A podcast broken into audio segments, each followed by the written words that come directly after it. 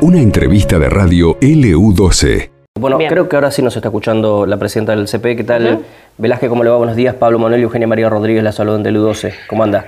Hola, ¿qué tal? Buenos días, ¿cómo le va Pablo, Eugenia? Buen, día a toda la audiencia de Luz12. Se me cortó así que no escuché muy bien los comentarios previos. Cualquier cosa usted me... Sí, no, estábamos haciendo una introducción diciendo de que bueno era uno de los temas del día, la situación educativa a partir de la medida de fuerza decretada en el día de ayer por la DOSAC y la situación que se ha presentado en la localidad de eh, Gobernador Gregores. Hablábamos, no sé si tuvo la oportunidad de escuchar hace un ratito a la vocal por los padres, ella decía que le llamaba la atención lo que había pasado con el retiro de tantos medidores de escuelas en esa localidad. En principio me gustaría arrancar por ahí para llevar tranquilidad también a la gente de Gobernador Gregores que escucha el U12 seguramente. Em, ¿Cómo está la situación a esta hora de la mañana en esa localidad? Y si podemos hacer una especie de eh, planteo eh, colegio por colegio de los cinco que han retirado medidores. Sí, bueno, eh, primero decirles que la vocal de los padres como el vocal de los vocales de los docentes son parte de la conducción de la institucionalidad del Consejo Provincial de Educación. Lo digo Pablo y Eugenia porque voy notando que mm, hay que hacer docencia acerca de cómo funciona nuestro órgano rector de educación en la provincia de Santa Cruz. Es un consejo que, que tiene una presidenta, en este caso presidenta, eh, un vicepresidente y vocales por este, los docentes estatales, por el ejecutivo y por los padres. Así funciona, ese es el órgano rector. Ni los concejales ni los diputados son quienes conducen el, el sistema educativo provincial, que no es municipal. Es importante esto sin ningún otro objetivo más que hacer docencia. Así funciona, porque si no los canales, eh, si no los lugares a donde se generan este, a veces los pedidos o, los reclamos, no son los que corresponden y entonces se hace el teléfono de compuesto. Eso me parece importante en principio. Con respecto a la situación de gobernador Gregores, eh, bueno, nosotros sin ningún tipo de aviso previo, eh, hace creo que dos días o tres días,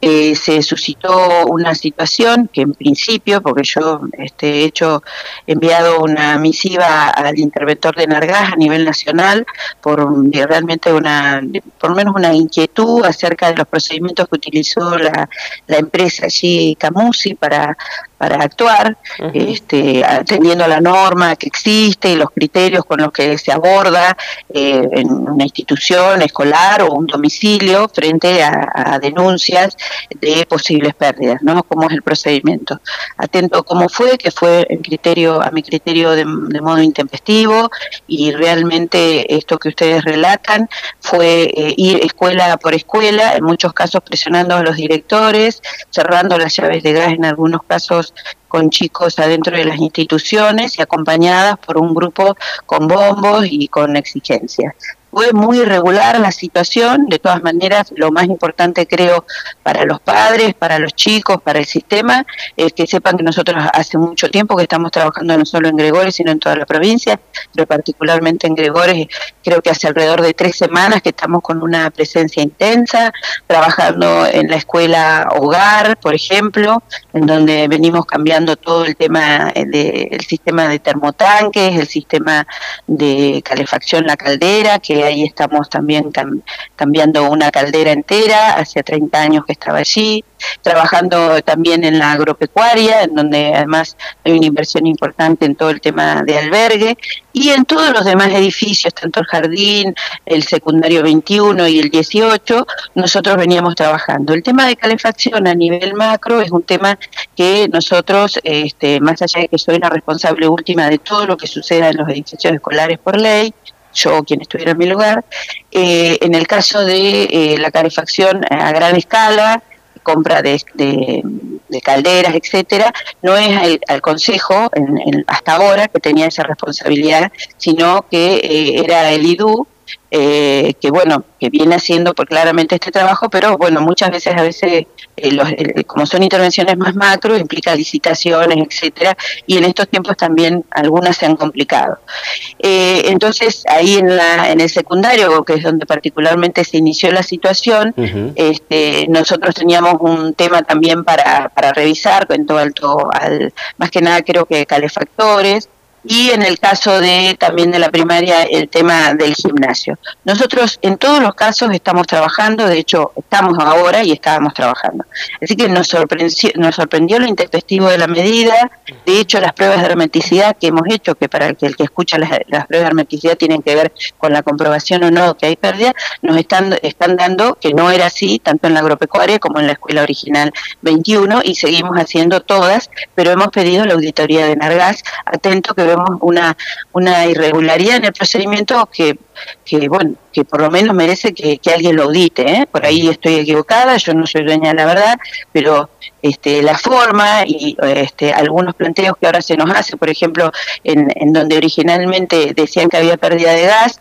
ahora eh, la prueba de hermeticidad nos da negativa y entonces están poniendo cepos a este, dispositivos, es decir, calefactores que consideran que no están a norma, eh, que bueno, que, ese es un proceso que paulatinamente se viene realizando en la Argentina eh, a partir de lo que pasó en Rosario, ¿se acuerdan la explosión de ese edificio? Y después de lo que pasó en, Moreno, eh, el, ente regulador a nivel nacional con las distribuidoras, que le debemos a los años 90, la privatización este, del suministro de, del gas, de la distribución, este, han planteado un, un proceso, un protocolo especial de abordaje de las escuelas en este caso de las instituciones, en donde lo que ocurre, que le podría ocurrir a ustedes, no sé si sus casas son más nuevas, la mía tiene 70 años,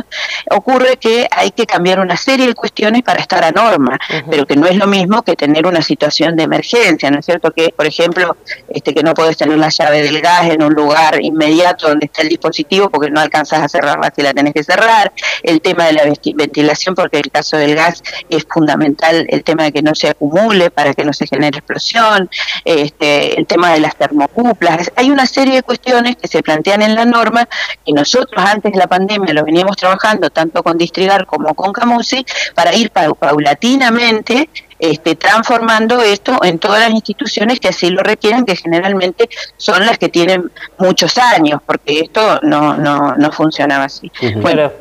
quiero decir, eh, para, para sintetizar, eh, una medida, este, este, ¿cómo decir?, este, tajante, este, eh, como retirar o bajar la llave del gas, no se condice con el señalamiento de que no estés en norma, ¿sí? eso es lo que a mí particularmente no me, no me termina de cerrar, pero de todas maneras, vuelvo a decir, yo doy esta explicación porque me parece importante. Cuando tenga todas las pruebas de hermeticidad, este, las voy a las voy a mostrar, pero quiero que la comunidad de, de, Gregores, que entiendo perfectamente la preocupación, en tal caso de la mayoría de los padres que no, no constituían el, ese grupo que, que iba por escuela por escuela, o de los mismos centros de estudiantes, que se comprende este, los estudiantes movilizados, más allá de que y yo pienso particularmente que esos centros que nosotros, este, cuando digo nosotros, digo nuestro proyecto político generó el, que sea una ley, la formación, etcétera, etcétera, tenemos el deber de enseñarles que la política es una herramienta de transformación y que las transformaciones requieren diálogos y no actitudes violentas y no mentiras, y no calumnias, etcétera, etcétera, pero que eso es responsabilidad de nosotros, ¿eh? de los adultos, no es responsabilidad de ellos. Sí, eh, Cecilia, em, lo que sucedió estos últimos días en Gregores, em, de alguna manera termina, por un lado, con este paro em, de ADOSAC, que fue anunciado en el día de ayer, acompañado de otros reclamos también, y además con un pedido de, em, de interpelación ¿no? que hace la oposición en la Cámara de Diputados. Y digo, todo en conjunto. ¿No crees que de alguna manera eh, puede ser em, o que se da de manera orquestada? Y bueno, Eugenia, eh, yo la verdad, eh, sinceramente, es como que es llamativo, ¿no es cierto? es llamativo y, yo nosotros hace poquito presentamos todo el informe a cámara. Este, siempre estamos dispuestos a, decir todo lo que tenemos que decir, porque por supuesto que el Poder Legislativo, este, tiene todo, toda la autoridad para pedirnos explicaciones y nosotros las tenemos que dar. Eh, y bueno, que suceda esto así, un hecho tras el otro, claro que llama la atención, sí, es así, tal cual lo que vos decís, este, pero bueno, nosotros lo que tenemos que hacer es trabajar y llevar tranquilidad a, las familias y trabajar con los estudiantes para que eh, primero eh, los procedimientos y las normas se respeten, que es lo que nos garantiza vivir en democracia, eh, y después nosotros hacer el trabajo que tenemos que hacer, que lo estamos haciendo, ahora la semana que viene seguramente vamos a anunciar nuestro plan de invierno y además coincide, este, Pablo, Eugenia, con que lanzamos hace una semana todos los convenios que firmamos de mantenimiento preventivo con cooperativas y empresas este, locales que nos permite luego haber hecho todo un ordenamiento en el caso de lo que era responsabilidad responsabilidad del Consejo en arreglos menores, haber ordenado y llegar a esta posibilidad de una contratación que nos permite una resolución inmediata con empresas y cooperativas y nosotros auditando, por supuesto, esa intervención en el día a día de la escuela, ¿no? Em, Chachi, eh, si tuviera que hacer un, planteo general respecto de la situación edilicia de los colegios, yo hoy decía más temprano, digo, no nos podemos radicalizar ni para un lado ni para el otro, ni pensar de que las escuelas son las mejores del país, ni pensar que son las peores, ni que se caen a pedazos. Hoy, en términos generales, en la provincia, ¿cómo está el sistema edilicio de, de, estas 300 eh, escuelas o establecimientos? Sí, eh, en principio, como para que ustedes tengan una idea, nosotros sobre 300 edificios, ayer teníamos dificultades que estábamos atendiendo todos en 10. Eh, eso fue, digo, para, eh, porque yo ayer conversaba con una colega de ustedes y yo digo, la opinión es la opinión y como digo, la libertad es libre, pero hay que tener datos. ¿sí? Nosotros teníamos en 10 y en las 10 estábamos atendiendo, porque también le decía a un colega de ustedes, si uno quiere construir una noticia con que hay un, vidrio roto en una escuela, y sí, la verdad que la vas a tener. Si haces una muestra de 300 hogares Río Gallego, en todos hoy va a encontrar algunos que el gas es bajo, en otro que el agua se le congeló, y siempre, porque las escuelas están vivas, porque van de 500 a 1000 chicos este, a utilizarlas todos los días y bueno, hay, el tema es que esa noticia no sea que hace eh, un año que hay tal, tal, situación o que sino que nosotros estemos trabajando activamente en el arreglo. Eh, yo sí eh, puedo decirte, porque he recorrido escuelas en el país, que nuestras escuelas son escuelas en muy buenas condiciones y que sí es preciso, y es lo que venimos haciendo, eh, un mantenimiento cotidiano, porque es como las casas, si vos dejás que una filtración este, caiga un año, te deteriora el, cableado, bueno, eso es lo que nosotros a partir de los convenios, de los contratos de mantenimiento preventivo, en las tareas menores hemos logrado. Y ahora próximamente vamos a comenzar a hacer licitaciones para las tareas mayores. Mientras tanto, vamos a ir resolviendo eh, con el IDU las cuestiones que ya tiene licitadas y perjudicadas.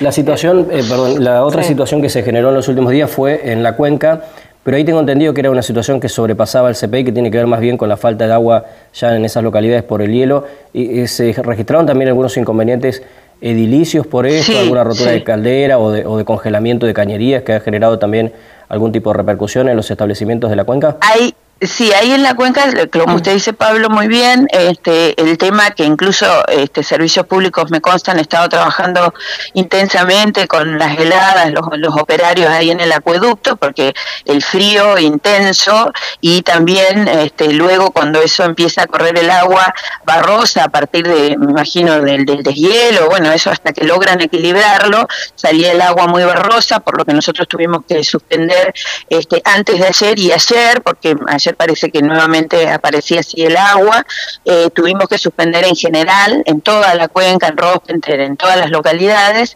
y eh, sí tuvimos, más allá de, este problema, tuvimos puntualmente en dos escuelas en 28 que eh, se congelaron el acceso del agua de afuera, y habíamos estado trabajando, lo que pasa que claro, es muy poquito lo que alcanza el sol a ayudar, ¿no? Habían estaban trabajando para descongelar las cañerías y no lo habían logrado. Después tuvimos en una de las escuelas, en la 32, también suspensión por un, por un tema de, pérdida de un alumnito, pero sí tuvimos en, en, la cuenca situaciones en esas dos y ayer había una, hubo una reunión con un grupo de padres que tenía inquietud acerca de un tema eléctrico en otra escuela, creo que era la 60, pero que nosotros ya eso también eh, lo estamos trabajando.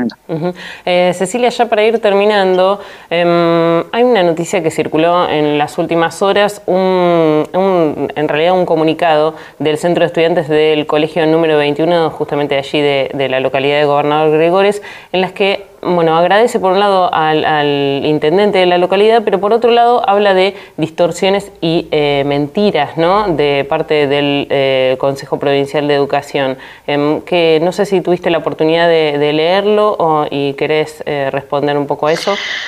Sí, a ver, era un poco la reflexión que les hacía yo en principio con respecto a cómo hacemos política y lo que nos tiene que nos tiene que ocupar en este caso, que es poder eh, resolver las cuestiones cotidianas.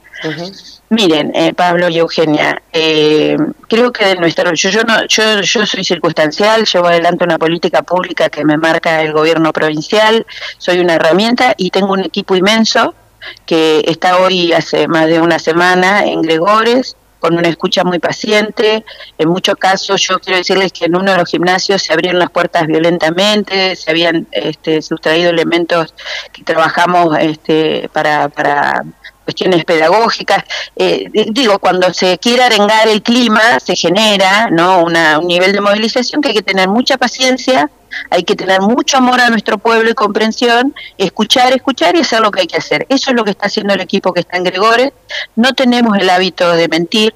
Eh, podemos tener una verdad relativa, podemos tener una verdad relativa, es así. No tenemos el hábito de mentir, principalmente no porque seamos santos ni hagamos carrera de santidad, sino principalmente porque tenemos el, la inmensa responsabilidad de ser la cara visible de las políticas educativas. Entonces, eh, los, nuestros actos, como los de ustedes, enseñan más que nuestras palabras. Nosotros no tenemos el hábito de mentir. Podemos tener una verdad relativa, pero no tenemos el hábito de mentir. Eh, Presidenta del CP, bueno, le agradecemos mucho la comunicación, es muy amable, muchas gracias. Muchas gracias a ustedes y gracias por interesarse. Gracias, buenos días. Estaba María Cecilia Velázquez, Presidenta del Consejo Provincial de Educación, bueno, hablando un poco, bastante en realidad, sobre la situación fundamentalmente 28 de la cuenca, en términos generales también la situación edilicia en la provincia de Santa Cruz que él ha tenido allí como medio en el ojo de la tormenta a partir de lo que era que comentábamos también hace un ratito, tanto esta situación que se ha generado con Camusi en Gobernador Gregores y eh, bueno, la conferencia de prensa del día de ayer de Osac y también este pedido de interpelación que creo que todavía no es oficial, que no lo han hecho de parte de la oposición, eh, sino eh, que se presentaría en las próximas horas en la Cámara de Diputados por parte de la oposición. Esto pasó en LU12, AM680 y FM Láser 92.9.